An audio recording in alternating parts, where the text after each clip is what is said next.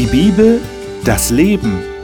Winfried Vogel spricht mit seinen Gästen über ein Thema der Bibel.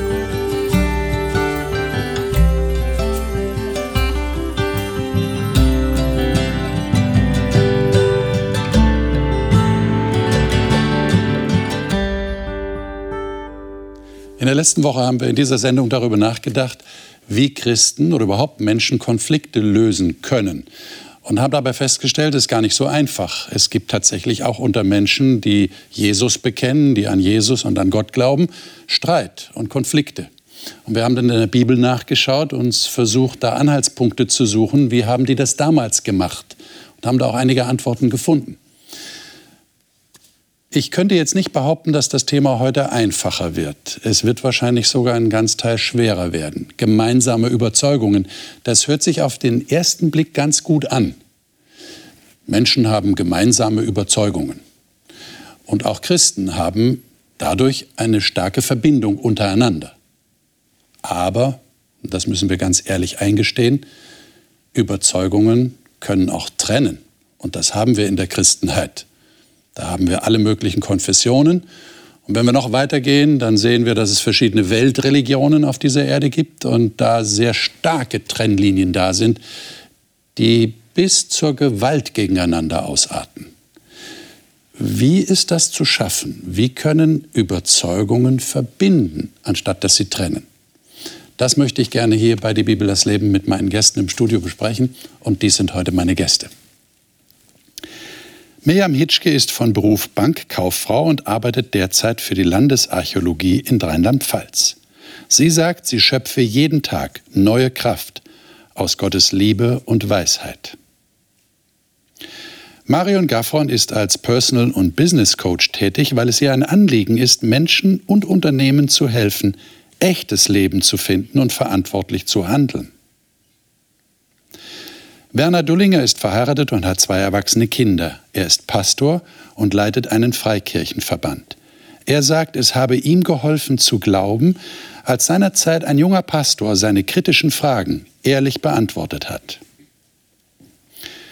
Eugen Janssen ist in Rastatt aufgewachsen und lebt heute in Hessen und arbeitet im Bereich Risikomanagement im IT-Bereich.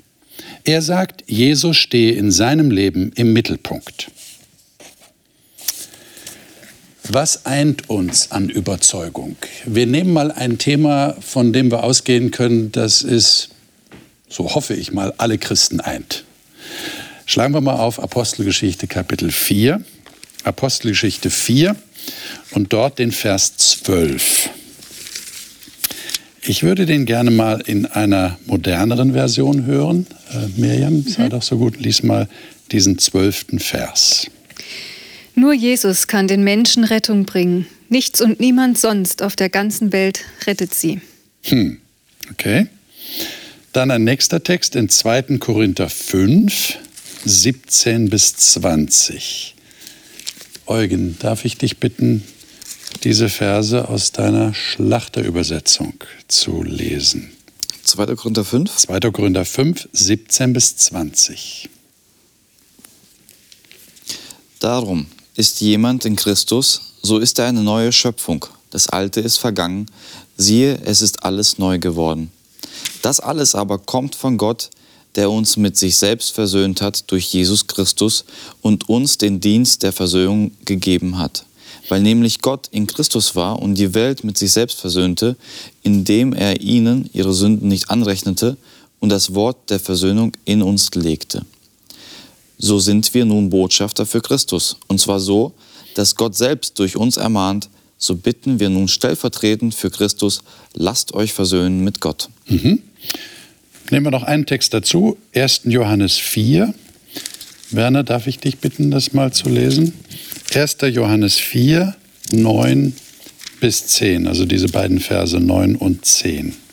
Darin ist erschienen die Liebe Gottes unter uns, dass Gott seinen eingeborenen Sohn gesandt hat in die Welt, damit wir durch ihn leben sollen.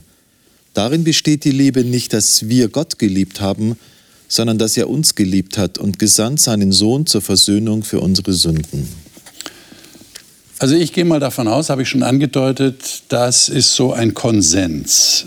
Das, da würden kann man sagen, alle würden zustimmen? Alle Christen? Würde mal sagen, so über Bausch und Bogen, ja, wahrscheinlich. Ähm, reicht das aus?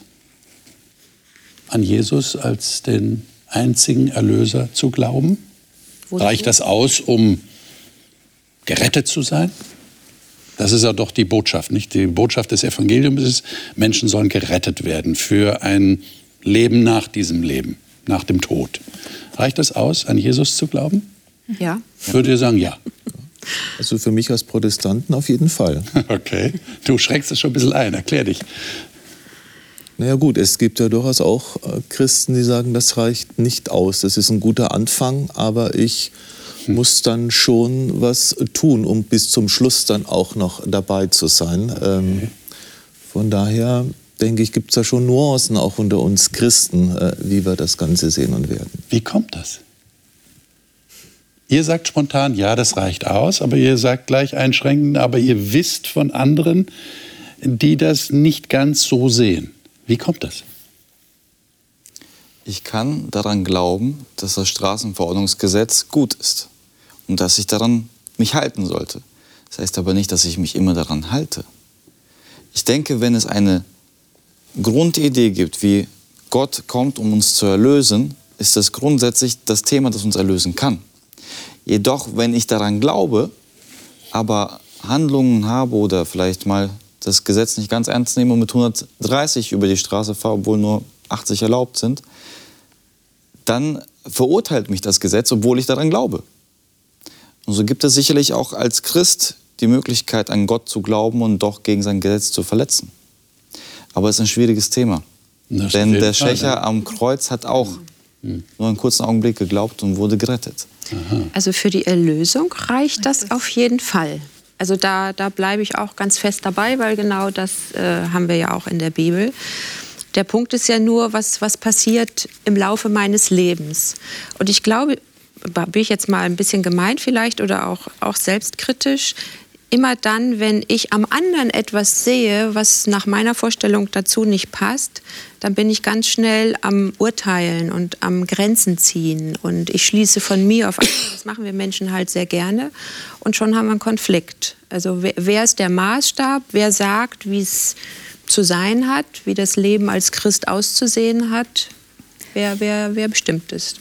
Die Frage ist ja die, die dann letztlich uns umtreibt. Genau. Also letzten Endes bin ich, ist das genauso meine Überzeugung, dass ich gerettet bin und für die Erlösung ausreicht, dass ich Jesus Christus annehme. Das heißt, dass ich glaube, dass er für mich gestorben ist.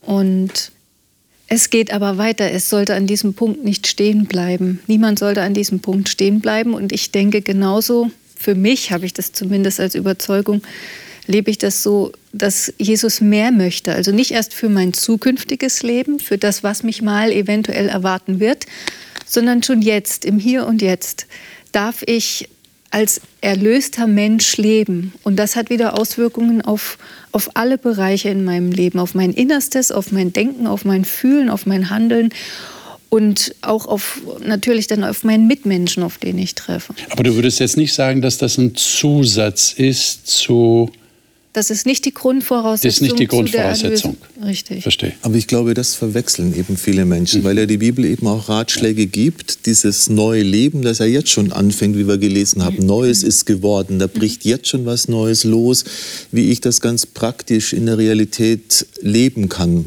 damit dieses Reich Gottes, das jetzt schon beginnt, auch spürbar wirklich wird.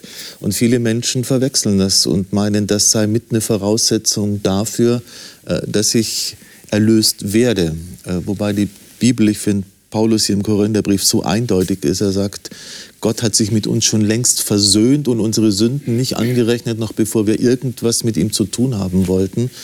Aber darin liegt die Krux. Und ich glaube, es ist auch ja so unsere tägliche Lebenserfahrung als Menschen, dass du nichts umsonst kriegst und dass nichts ohne Gegenleistung zu erhalten ist. Ähm, und wer lässt sich schon gern was schenken? Es ist viel einfacher, wenn ich sagen kann, ja, ich habe was gemacht und jetzt habe ich einen Anspruch. Und ich glaube, das spielt mit rein, dass Menschen sich schwer tun, ja. das zu glauben, mhm. dass dem so ist. Mhm. Jetzt gibt es ja Leute, die sagen, naja, Damals war das ja noch relativ einfach, das als Konsens zu sehen, weil es war ja alles noch so, so am Anfang. Aber inzwischen hat er so viele Irrlehren auch gegeben, also falsche Aussagen über Gott und über das Evangelium, dass man heute doch dazu übergegangen ist, das mehr abzugrenzen. Ja, also als Beispiel, wenn jetzt jemand irgendwo in einer Kirche getauft wird oder wird in die Kirche aufgenommen, dann wird er ja meines Wissens nach nicht nur gefragt, glaubst du an Jesus und dass er dich erlöst hat durch seinen Tod, sondern da werden ja noch andere Sachen. Ja, glaubst du an den dreieinigen Gott und so weiter und so fort. Ähm, warum ist das notwendig, eurer Meinung nach? Ist das tatsächlich ein Argument, dass sich in der Kirchengeschichte so viel entwickelt hat und dass man heute eben das abgrenzen muss? Was meint ihr? Also ich glaube nicht, dass es notwendig ist, aber es ist leider so. Und mich erinnert das so ein bisschen an, an so ganz alltägliches Leben, ähm, das wir hier in unserem Land auch erleben, dass, dass es immer neue Regularien und immer mehr Gesetze und immer mehr Ordnung geben muss, die das miteinander regeln, weil es eben immer auch Missbrauch gibt und immer Grenzgänger gibt und immer Leute, die das aushöhlen, was vorher war. Und dann gibt's noch, wird noch enger gefasst und noch enger gefasst. Und mir erscheint das so, dass unsere christliche Landkarte ein Produkt davon ist, dass irgendwer ähm, ja, Theologien oder, oder Glaubensbekenntnisse irgendwie ausgehöhlt hat oder Verständnisse ausgehöhlt hat. Und dann hat man versucht zu definieren, wie soll es denn eigentlich sein? Wie verstehen wir denn in der Bibel, wie es ist? Und dann kommt man zu unterschiedlichen Ergebnissen und dann entstehen unterschiedliche Gruppierungen von Menschen. Aber ich, glaub, ich, ich kann in der Bibel nicht sehen, dass das mal so gedacht war, sondern äh, wir haben Geschichten auch von dem, dem Äthiopier, der, der Gott erkannt hat und der Philippus steigt und tauft ihn ähm, auf den Namen des Vaters, des Sohnes, des Heiligen Geistes, fertig. Ohne zu fragen, hast du auch das erkannt und das erkannt und das erkannt. Aber da sind wir heute meilenweit entfernt davon. Ich denke, es darf auch einfacher sein. Ähm, tatsächlich, ich, ich habe mich noch immer, schon immer schwer getan und ich habe bis heute keine Freude daran, irgendwelche religiösen Lehren zu studieren oder, oder christlichen Lehren und theologische Auffassungen. Und Jesus sagt auch ganz klar, orientiere dich an mir, an meinem Leben. Ähm, und das ist das, das Wort Gottes. Das haben wir in der Bibel und das ist jedem Menschen heute zugänglich über die verschiedenen Medien, über Bücher. Wir haben kein Problem mehr, an das Wort Gottes ranzukommen. Und wenn ich mich mit dem alleine auseinandersetze, ganz unverfälscht und unverfangen mich mal daran setzen könnte. Das gelingt vielleicht einem Menschen, der mit einem christlichen Hinter, der gar keinen christlichen oder religiösen Hintergrund hat, vielleicht sogar besser.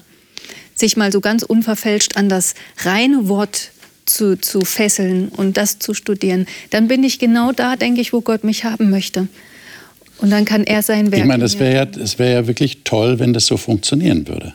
Denn äh, ich meine, man könnte ja sagen, da haben wir das Buch äh, das ist das, woran wir glauben. Ja? Schlagen wir das auf, lesen wir das und dann finden wir einen Konsens. Ja? Äh, aber das scheint nicht zu funktionieren. Und es scheint noch nie funktioniert zu haben, mhm. denn es scheint auch in der Urchristenheit nicht funktioniert zu haben. Wir hatten ja letzte Woche so dieses Thema Judenchristen, Heidenchristen, mhm. da ging es ja schon los. Ähm, und wenn man bei Paulus liest, da gab es Strömungen, die sagen, ja, ich bin mehr auf der Seite von Petrus, mehr auf der Seite von Apollos. Wir Menschen scheinen schon auch einen Bedarf zu haben, uns ein Stück zu definieren, auch über Inhalte. Und das führt dann auch zu, zu Abgrenzungen. Ähm, Paulus selber war ja auch sehr radikal. Der hat ja auch gesagt, wenn jemand an dem, was er hier schreibt, nämlich dass nur durch Christus ähm, ich erlöst werde und das ein Geschenk ist, wenn jemand das anders sieht, dann hat er die rote Linie gezogen. Wir alle ziehen irgendwo rote Linien. Die Frage ist nur, wie eng muss ich die ziehen? Ja, und das Tragische ist halt, wenn wir dann gemeinsam die, die, die Bibel aufschlagen und der eine sagt, nee, das verstehe ich aber anders ja. oder das sehe ich nicht so oder äh, wenn eine ganze Kirche sagt, äh, na, wir müssen auch das beachten, was durch die Jahrtausende oder Jahrhunderte hindurch äh, von anderen darüber gesagt wurde, und das ist für uns auch eine Quelle der Wahrheit, dann haben wir plötzlich ein Problem, mhm. weil wir dann nicht den Konsens finden, von dem man annehmen könnte, dass man ihn findet, wenn man ein einziges Buch hat, das man aufschlägt, von dem man noch überzeugt ist, dass es vom Heiligen Geist inspiriert ist. Es ist ja gar nicht das Ansinnen, dass ich denke, das ist auch nicht Gottes Ansinnen. Er hat die Vielfalt geschaffen. Ja, der Mensch ist derjenige, der mit der Vielfalt oft nicht klarkommt. Und äh, wenn man gemeinsam dasselbe Wort studiert und meinte, man müsste dann auch zur selben Meinung kommen am Ende dieses Studiums, dann ist das weit gefehlt. Aber man kann auch in der vielfältigen, unterschiedlichen Auffassung äh, auch für sein Leben. Ich verstehe heute ein Wort vielleicht ganz anders als in zehn Jahren oder noch vor fünf Jahren, mhm. weil das in eine andere Lebenssituation hineingesprochen ist. Auch darin kann Einheit bestehen. Das ist ja das, das Wunder letzten Endes, was man nicht wirklich erklären oder an Zahlen festmachen kann, dass das trotzdem funktioniert. Wir wollen ja gerne Dogmen irgendwie mathematisch lösen, mhm. sage ich jetzt mal, oder, oder irgendwie sachlich. Aber das Anliegen Jesu war, er sagt, ich bin die Wahrheit und er ist eine Person. Und wenn wir mal schauen, wie komplex eine Person ist, also jeder von uns, die wir hier sitzen, hat zu dir einen ganz anderen Zugang. Also wir, da, da, können wir auch schon, äh, vielleicht sind wir uns Konsens einig, das würde ich gerne haben. Aber Danke. jeder sieht dich anders und jeder nimmt dich anders wahr. Und das macht die Sache so komplex. Und wenn wir jetzt anfangen wollen, das zu verschriftlichen, wer, wie ist Winfried, dann kommt bei jedem von uns was anderes raus. Und das, das ist für mich die Situation, die wir haben.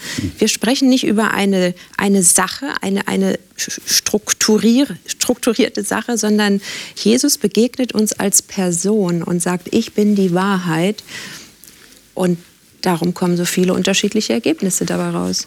Das heißt also, wir müssten mit einer gewissen Spannung schon umgehen ja. können. Ja, auf jeden ja. Fall. Aha. Vielleicht auch in diesem Zusammenhang. Du hast gefragt, reicht Glaube, um gerettet zu werden? Jesus, an den gekreuzigten an den Christus. Gekreuzigten. Jesus selbst, wenn ich mich nicht irre, sagt, äh, die Dämonen glauben auch, dass es einen Jesus gibt. Das rettet sie aber nicht. Ich denke, wir müssen ein wenig den Glauben beleuchten. Was bedeutet denn Glaube? Ist es ein, ein statisches Unterfangen, das einfach am Status quo bleibt? Oder bewirkt Glaube etwas, dass ein dynamischer Prozess losgelöst wird? Ich denke, Glauben hört nie auf, sich weiterzuentwickeln und zu verändern. Mhm. Wie man das natürlich auffasst, in welche Richtung es geht, da muss man sich orientieren an einem Maßstab. Und glücklicherweise und Gott sei Dank haben wir diesen Maßstab. Aber letztendlich wird Glaube viel zu oft so interpretiert, ich glaube an das und Punkt und ich werde mich niemals anders ändern. Mhm. Das ist schwierig. Ja. ja, ich meine, das ist ja der Punkt.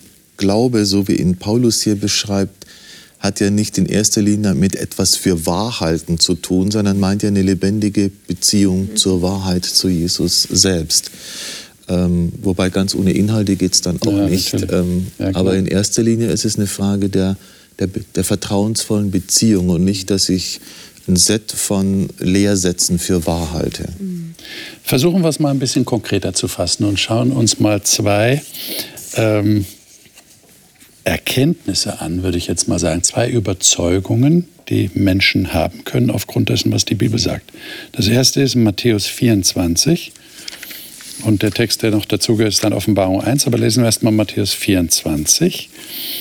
Ähm, das beginnt, das ist ein bekanntes Kapitel. Jesus hat hier eine, eine sogenannte Endzeitrede gehalten. Also was wird am Ende sein? Da heißt es hier, er saß auf dem Ölberg. Ich lese ab Vers 3. Und dann sagen sie ihn, was wird das sein? Jesus hat vorher gesagt, hier Jerusalem, wenn ihr euch Jerusalem an, da wird kein Stein auf dem anderen bleiben und das wird zerstört werden. Dann sagt er, wann wird das sein? Was ist das Zeichen deiner Ankunft in der Vollendung des Zeitalters? Und dann sagt Jesus in Vers 4, seht zu, dass euch niemand verführe.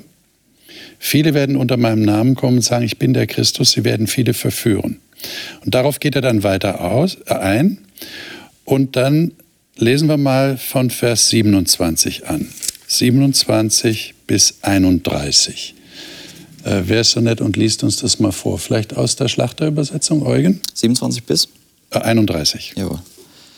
Denn wie der Blitz vom Osten ausfährt und bis zum Westen scheint, so wird auch die Wiederkunft des Menschensohnes sein. Denn wo das Aas ist, da sammeln sich die Geier. Bald aber nach der Drangsal jener Tage wird die Sonne verfinstert werden und der Mond wird seinen Schein nicht geben und die Sterne werden vom Himmel fallen und die Kräfte des Himmels erschüttert werden. Und dann wird das Zeichen des Menschensohnes am Himmel erscheinen Und dann werden sich alle Geschlechter der Erde an die Brust schlagen und sie werden den Sohn des Menschen kommen sehen auf den Wolken des Himmels mit großer Kraft und Herrlichkeit. Und er wird seine Engel aussenden mit starkem Posaunenschall und sie werden seine Auserwählten versammeln von den vier Windrichtungen her, von einem Ende de, des Himmels bis zum anderen. Und ich zitiere noch Offenbarung 1, Vers 7 dazu, das passt jetzt dazu. Da steht, siehe, er kommt mit den Wolken, gemeint ist Jesus, und jedes Auge wird ihn sehen, auch die, welche ihn durchstochen haben und wehklagen werden seinetwegen alle Stämme der Erde. Ja, Amen. Die wichtige Aussage hier, er kommt mit den Wolken. Jetzt habe ich eine Frage an euch. Jetzt steht also hier von Jesus selber gesagt und in anderen Stellen, wir könnten ja noch mehr lesen, Jesus kommt eines Tages wieder und zwar sichtbar für alle Menschen zu sehen. Ähm, Warum glauben das nicht alle? Alle Christen. Die müsste man jetzt befragen. Die müsste man jetzt ja. befragen. Aber könnt ihr euch vorstellen, warum? Das ist, das ist ja so ein Test jetzt. Ja? Wir haben ja gesagt, wir gehen mal ins Konkrete. Jetzt haben wir tatsächlich eine, ich sage jetzt mal, Lehre der Bibel, nämlich Jesus kommt eines Tages wieder. Diese Erdgeschichte ist kein immerwährender Zyklus, sondern geht auf ein Ende zu. Und da kommt Jesus. Äh, das, ist, das ist die Erkenntnis, die aus diesen Texten spricht. Ähm, wie kommt es jetzt, dass man sagt, nee, oder ist das tatsächlich so? Sagen Leute, das glaube ich nicht? Oder sagen sie einfach das, oder sie ignorieren das? Wie, was würdet ihr sagen? Also ich glaube, es ist ein Unterschied, ob ich eine Person persönlich frage, wie stehst du dazu? Ähm, aber das ist zumindest Inhalt eines der am ältesten und weit verbreitetsten Glaubensbekenntnisse der Christenheit, mhm. das sowohl in den großen Kirchen gebetet wird, von dannen er kommen wird, zu richten die Lebendigen und mhm. die Toten. Mhm. Ich denke also so als, als Lehrsatz. Ist der Konsens schon da? Ist irgendwo? der Konsens wahrscheinlich bei, bei den meisten christlichen Religionen und Gruppierungen vorhanden. Also es wäre dann eher auf der praktischen auf Ebene, der persönlichen nicht Ebene einstellen. kann ich das für mich selber so als Überzeugung haben. Mhm. Mhm. Aber wir sind ja als Menschen grundsätzlich beschränkt, sage ich jetzt mal so. Mhm. Ja, wir haben unsere Denkblockaden, warum auch immer. Und manche lösen sich auf und manche lösen sich nicht auf. Und ich bin sehr dankbar, gerade auch für den zitierten Paulus, der im 1. Korinther 13, wo er über die Liebe schreibt und dann sagt, und wenn du alle Erkenntnis hättest, retten würde sie dich nicht. Also es ist nicht das Ausmaß an Erkenntnis, das ich habe, das mich rettet, sondern Christus allein. Mhm. Und wenn wir uns in der, im Neuen Testament auch umschauen, sehen wir, wie sehr der Heilige Geist derjenige ist, der Erkenntnis erzeugt, der meinen Blick öffnen kann und mein Herz weiten kann und der, der die, den Glauben schenkt. Also ich, ich kann es aus mir nicht machen und deswegen kann ich auch Menschen nicht verurteilen, die irgendwie eine Erkenntnis nicht haben, die ich habe, die ich vielleicht für wichtig halte.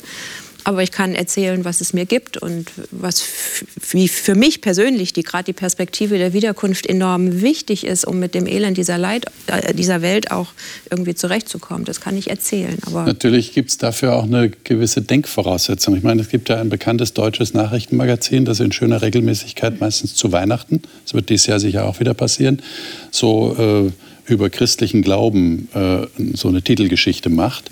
Und da werden dann meistens Umfragen mitverarbeitet, die gemacht werden. Das wird dann so verglichen, wie war es vor 20, vor 30 Jahren. Und da stellt man ja fest, dass immer weniger Deutsche daran glauben können, dass Jesus tatsächlich leibhaftig auferstanden ist.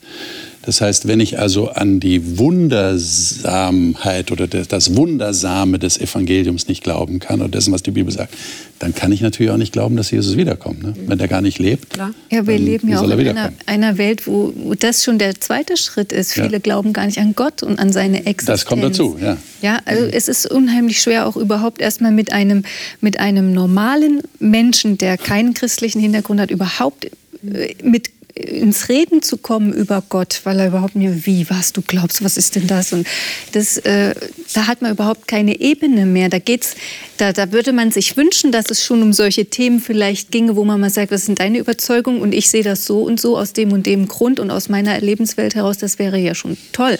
Ja. Und von daher, aber das führt uns jetzt ein bisschen wahrscheinlich wieder weg von dem Thema, es ist schon eigentlich für mich sehr traurig, dass wir uns als Christen in diesen Kleindetails verlieren und da unsere Kämpfe haben und unsere Auseinandersetzungen haben. Äh, das war vor 200 Jahren anders. Da war zumindest in unseren Breitengraden das Gesetz für alle. Da konnte man sich über die Details unterhalten. Aber hier geht es eigentlich um die Grundsatzfragen. Da würde ich mir manchmal wünschen, äh, wir würden auch als Christen mehr zusammenstehen und einfach Menschen auf der Suche nach, nach Sinn und Bedeutung in ihrem Leben einfach eine Antwort geben, dort, wo wir den Konsens haben und sagen, da müssen wir doch ansetzen und nicht an den Details. Ich meine, habt ihr irgendwie die Idee, wie man, wir reden ja über Überzeugungen, wie kann man denn, kann man das überhaupt, kann man jemand anders überzeugen? von diesem Glauben oder muss man einfach sagen, du probier es aus, versuch mal zu glauben? Äh, sagt einer, ich glaube aber nicht, dass Jesus lebt oder dass er auferstanden ist, dann glaube ich auch nicht, dass er wiederkommt. Und dann würden wir sagen, ja, versuch's mal. Oder was sagen wir dann? Ist, wie, wie geht er damit um? Ich denke, das ist sehr schwer. Und wenn man so anfängt, ist es, glaube ich, auch zum Scheitern verurteilt. Ich kann meine Überzeugung leben oder beziehungsweise ich, ich mache mir ja nicht dauernd bewusst, was ich jetzt glaube, sondern das, das ist einfach ein, ein Lebensstil. Das wird zu, zu einem Lebensstil. Da das sind Gewohnheiten dabei die mir vielleicht schon gar nicht mehr auffallen, einfach aus meiner Überzeugung heraus. Und da wünsche ich mir einfach, dass das auffällt nach außen. Manchmal wird man angesprochen und dann merkt man, oh, das ist ja für andere gar nicht selbstverständlich. Mhm. Und das ist so das, wo ich mit meinem ganzen Leben einfach ähm, ja, bezeuge, meine Überzeugung einfach mitteile mit allem, was ich, was ich bin. Das heißt, ich will mich nicht nur Christ nennen, ich will Christ sein. Und das heißt, ich möchte Christus immer ähnlicher werden in meinem Fühlen, in meinem Denken, in meinem Handeln, in meinem, wie gehe ich mit, mit meinem Mitmenschen um. Und das fällt auf. Damit kann ich Statements und Akzente in meinem Leben setzen, überall, wo ich bin. Also zeugnishaft leben und damit ein Beispiel ja. geben. Ich würde gerne, entschuldige, ich würde gerne noch auf ein anderes Beispiel, ihr könnt eure Gedanken ja behalten und dann äh, sie, sie noch bringen, auf ein anderes Beispiel kommen, das schwieriger ist wahrscheinlich. Du hast gerade vorhin gesagt, Glaube an die Wiederkunft ist so eigentlich, eigentlich im Grunde genommen Konsens, auch durch die Bekenntnisse, die wir in anderen Kirchen vorfinden. Aber das wird ein bisschen schwieriger. Und zwar habe ich 1. Mose 2, äh, die ersten drei Verse. Äh, Marion, vielleicht liest du das mal aus mhm. deiner Hoffnung für alle. So waren nun Himmel und Erde erschaffen und nichts fehlte mehr. Am siebten Tag hatte Gott sein Werk vollendet und ruhte von seiner Arbeit aus. Darum segnete er den siebten Tag und sagte, dies ist ein ganz besonderer heiliger Tag, er gehört mir. Okay, dann ist das ja auch verankert worden in den zehn Geboten. Lesen wir mal 5. Mose 2. Meistens liest man dann 2. Mose 20. Wir lesen jetzt mal 5. Mose 5. 5. Mose 5, da werden die zehn Gebote nochmal wiederholt durch Mose und da die Verse 12 bis 15. Werner, darf ich dich bitten, das mal zu lesen? Den Sabbattag sollst du halten, dass du ihn heiligest, wie dir der Herr dein Gott geboten hat. Sechs Tage sollst du arbeiten und all deine Werke tun, aber am siebten Tag ist der, Ta ist der Sabbat des Herrn deines Gottes. Da sollst du keine Arbeit tun, auch nicht dein Sohn, deine Tochter, dein Knecht, deine Magd, dein Rind, dein Esel, all dein Vieh, auch nicht dein Fremdling, der in deiner Stadt lebt, auf dass dein Knecht und deine Magd ruhen gleich wie du. Denn du sollst daran denken, dass auch du Knecht in Ägyptenland warst und der Herr dein Gott dich von dort herausgeführt hat mit mächtiger Hand und ausgestrecktem Arm. Darum hat dir der Herr dein Gott geboten, dass du den Sabbattag halten solltest. Mhm. Also der Sabbat ist hier sehr stark mit der Befreiung, ja, ist auch Erlösungsgedanke verbunden. Und Marion, darf ich dich bitten, Jesaja 58 zu lesen. Das sind die Verse 13 und 14. Da wird noch mal was über den über den Sinn dieses Sabbats gesagt. Ja, Moment. Kein Problem. Jesaja 58, 13 und 14. Achtet den Sabbat als einen Tag, der mir geweiht ist und an dem ihr keine Geschäfte abschließt. Er soll ein Feiertag für euch sein, auf den ihr euch freut. Entweiht ihn nicht durch eure Arbeit, durch Geschäfte oder leeres Geschwätz. Achtet ihn viel mehr als einen Tag, an dem ihr Zeit habt für mich, den Herrn. Wenn ihr das tut, werde ich die Quelle eurer Freude sein. Ich werde euch über Berge und Schluchten tragen und euch das ganze Land mit seinem reichen Ertrag schenken, das ich eurem Stammvater Jakob zum Erbe gegeben habe. Mein Wort gilt. Mhm. Also ich, ich würde gerne ganz ehrlich und offen mal über diese Frage mit euch reden. Es ist ja so, dass auch in anderen Kirchen inzwischen äh, es Bücher gibt, Vorträge gibt, Seminare gibt über Sabbat und was Sabbat tatsächlich bedeutet. Ähm, aber die Geister scheiden sich, welcher Tag tatsächlich gemeint ist. Ja?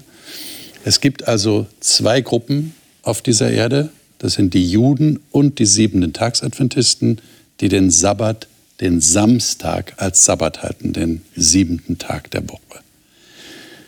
Ähm, warum meint ihr, ist das so?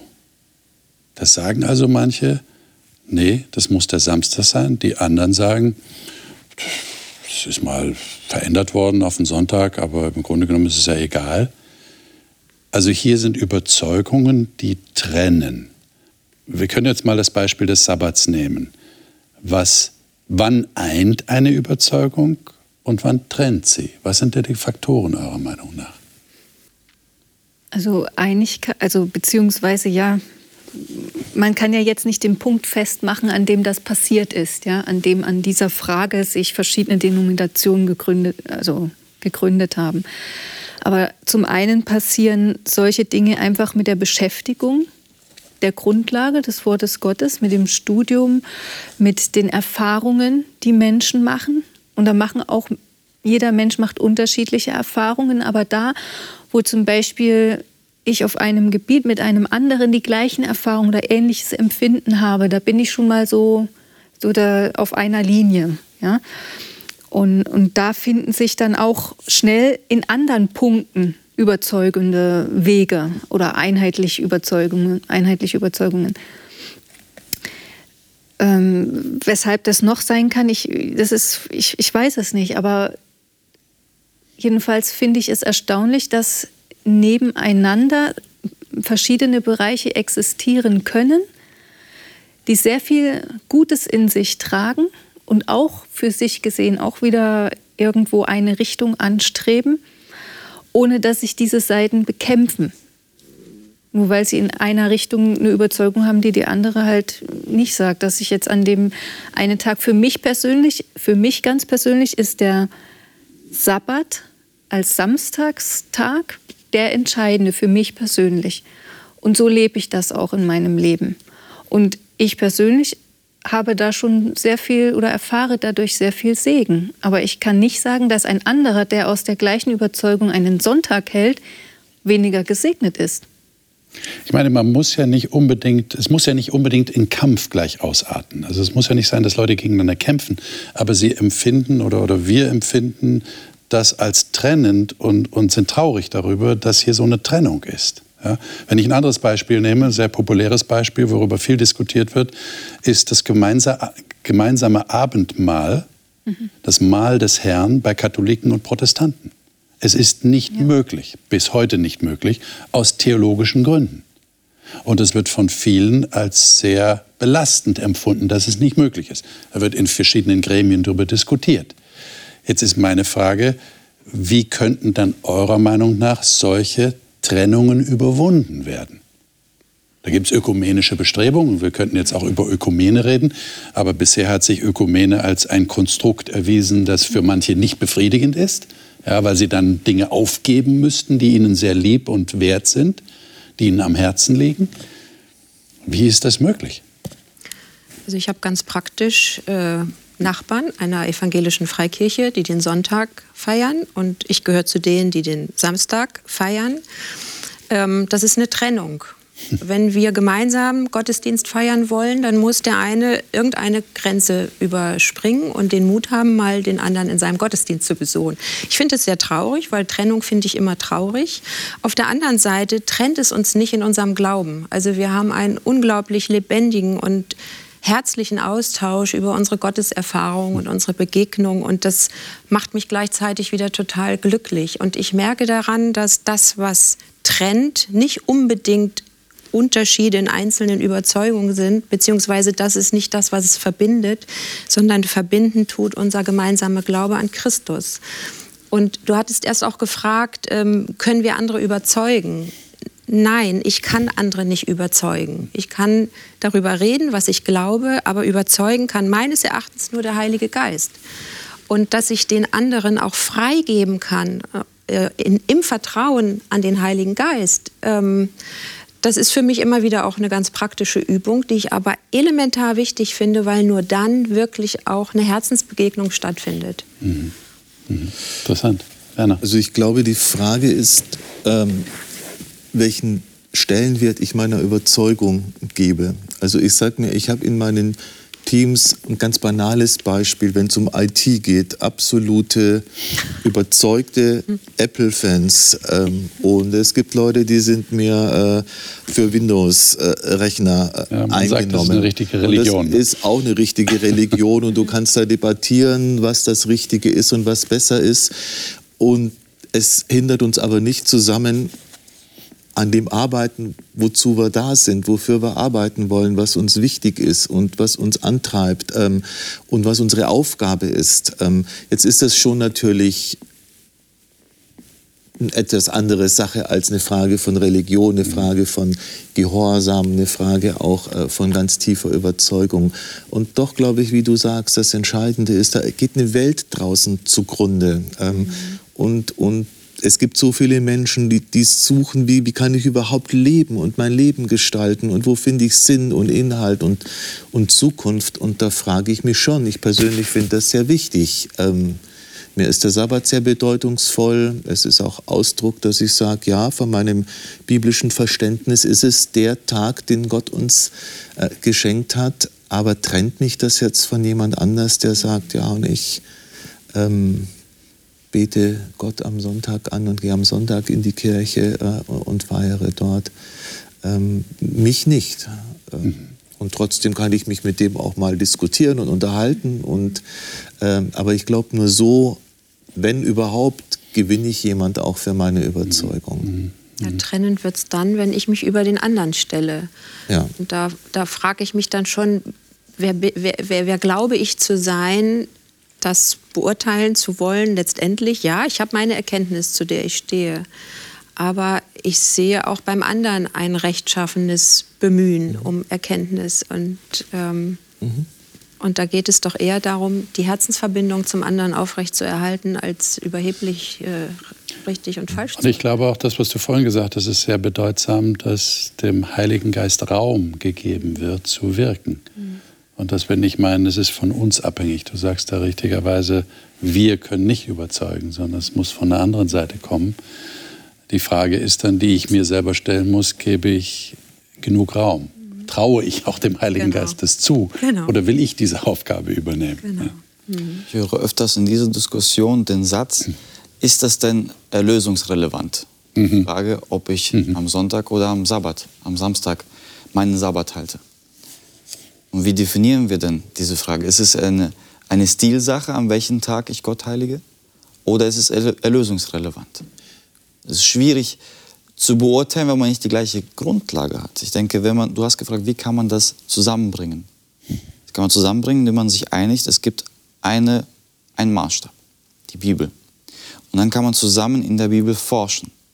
Es gibt viele Ansichten, die man hier widerlegen oder verifizieren kann, aber man muss darin forschen. Wenn kein Diskurs geführt wird auf Grundlage der Bibel, kann auch keine Einigung erfolgen. Wenn beide Parteien sagen, ich sehe es nicht, ich möchte aber. Ja, ich, zum Thema erlösungsrelevant oder nicht, es gibt äh, bei den Studenten den gleichen Ausdruck, ist es klausurrelevant. Und das ist der wichtigste Satz in der gesamten Studienzeit. Ich glaube, das kennen alle Studenten. Man kennt es. War das äh, klausurrelevant? Wenn ja, dann dann notiert man ganz schnell mit. Und wenn nein, dann lehnt man sich zurück und äh, spielt weiter Angry Birds oder, oder träumt. Und diese Frage, ist es relevant für mein Leben oder nicht, zeigt mir auch die Motivation, die ich an den Tag lege, um hier Erkenntnis zu gewinnen. Denn wenn ich sage, ich bin ein Student, der Hauptsache 4 gewinnt, anstrebt, ja, 4-0 ist die Note, die man erreichen muss, damit man weiterkommt, wenn das für mich reicht, dann habe ich einen ganz anderen Maßstab in meinem Leben, als wenn ich sagen würde, ich möchte nicht nur gerade so bestehen, sondern ich möchte wirklich bestehen und wirklich was dabei lernen. Und wieso kann man diese Erfahrung der Studenten nicht ins reale Leben bringen? Ja. Das kann ich aber nur für mich selber. Also wir haben ja gesagt, es geht ja im Kern darum, dass ich Jesus vertraue. Und wie drückt sich dieses Vertrauen aus? Und das drückt sich meiner Erfahrung nach sehr unterschiedlich aus. Und ich kann es beim anderen nicht beurteilen. Nur weil er eine andere Erkenntnis hat, heißt es nicht, dass er Jesus nicht vertraut. Und mein Vertrauen, wie drückt sich das aus? Wie sehr lasse ich mich ein? Wie sehr lasse ich das Wort zu mir sprechen? Das ist meine, meine ganz wichtige, lebensrelevante und erlösungsrelevante Frage, nämlich letztlich, wie sehr vertraue ich Jesus? Aber was wir ja oft machen, gerade in der christlichen Welt, ist, dass wir unsere Erkenntnis auf den anderen übertragen und meinen, wenn ich das erkannt habe, muss er das auch erkannt haben, sonst ist er falsch. Und dann sind wir im Urteilen, im Verurteilen, im Richten. Und dann sind wir schon auf dem Holzweg, weil da und dann werden Jesus, Mauern aufgerichtet. Sagt Jesus ganz deutlich, richtet nicht. Ja. Gott ist der Richter, ja. nicht ja. wir. Also wenn ich ganz konsequent bin, dann gibt es ja nur eine Frage, die erlösungsrelevant ist. Das haben wir gelesen. Mhm. Mein Ja zu dem Angebot, das Gott mir gemacht hat, dass er sich schon mit mir versöhnt hat. Mhm. Alles andere ist eine Frage, wie ich dieses Leben als Geretteter gestalte, jetzt schon realisiere und in die Tat umsetze. Von daher, und trotzdem habe ich Überzeugungen, wo ich mir sage, fände ich schön, wenn der andere sie auch hätte, weil sie mir gut tun, weil ich sie wichtig finde. Ähm, und darüber muss man in den Diskurs gehen, aber mit der Voraussetzung, dass der andere genauso auf der Suche und genauso ehrlich bemüht ist, eine Beziehung zu Gott zu führen wie ich. Und dann, glaube ich, hätten wir viele Themen, die uns trennen in der Christenheit, gar nicht mehr so. Es könnte jeder seine Identität bewahren, müsste nichts aufgeben um einer Pseudo-Einheit willen. Aber wir könnten miteinander vorangehen und uns gegenseitig bereichern. Liebe Zuschauer, wir müssen hier leider unterbrechen, äh, wie das uns oft passiert. Das ist ein sehr interessantes Thema. Ich gebe Ihnen eine kleine Hausaufgabe diesmal, nämlich den letzten Text, den wir jetzt nicht mehr gelesen haben, der Zeit halber. Der steht in Kolosser Kapitel 2. Und da geht es darum, und das wäre die Frage gewesen, die ich dazu gestellt hätte, wie ist es uns möglich, bei aller Erkenntnis, die wir gewonnen haben, dieses eine oder diese eine Person, nämlich Jesus Christus, im Mittelpunkt zu behalten, weil sie tatsächlich das Entscheidende ist und weil von ihr alles ausgeht. Und wenn die Beziehung zu dieser Person da ist, dann geht von dieser Beziehung alles weitere aus. Und da hat der Heilige Geist hoffentlich Raum genug, um zu wirken und um zu Überzeugungen zu führen, die am Ende dann nicht mehr trennend sind, sondern die uns zusammenbringen als Christen. Vielleicht äh, wird der ein oder andere sagen, naja, das ist noch eine Illusion. Aber ich denke, wenn jeder von uns im Kleinen anfängt, in diese Richtung zu denken und zu arbeiten und zu leben, dann könnte vielleicht was draus werden. Denn eines sollten wir auf jeden Fall bedenken. Wenn Jesus wiederkommt und wir alle einmal im Himmel oder auf der neuen Erde sind, werden wir nicht nach Kirchen und Konfessionen eingeteilt sein. Ich wünsche Ihnen alles Gute. Wir wünschen Ihnen Gottes Segen für Ihre weiteren Überlegungen. Wir hoffen, dass Sie das nächste Mal wieder dabei sind, wenn wir über das Thema reden. Gemeinde ist ein Wunder. Darüber werden wir, wir werden darüber nachdenken, was uns eigentlich verbindet. Wir sagen, Jesus verbindet uns. Aber was ist es eigentlich im Kern, was uns durch Jesus miteinander verbindet, sodass es eine Gemeinschaft von Gläubigen gibt? Alles Gute für Sie und bis zum nächsten Mal.